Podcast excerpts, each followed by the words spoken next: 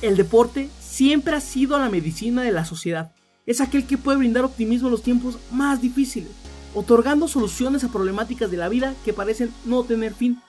En nuestro país, además de hacer todo eso, brinda esperanza, alegría, siendo la forma más eficaz de romper estereotipos equivocados de los mexicanos.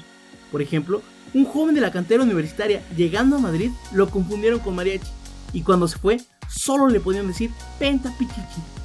Y cómo olvidar aquella gran ocasión cuando iniciaba el nuevo milenio, una formidable mujer cargó a todo un país en sus hombros, logrando que el himno nacional se entonara en tierras australianas. Y cómo dejar fuera a mi compadre sonorense que en cada golpe que conectó demostró que el mexicano es fuerte en cualquier aspecto de la vida. Todos ellos son genios, titanes, desquiciados, que van más allá de lo establecido, que son capaces de hacer estallar un estadio con su magia y poner a llorar a miles con sus fallas, marcando un antes y un después en su deporte. En resumidas cuentas, el deporte es la esencia que da vida al cuerpo humano. Bienvenidos a Pixan, un lugar en donde hablaremos, recordaremos y alabaremos a aquellos grandes héroes y heroínas que escribieron su nombre con letras de oro en la historia de la humanidad.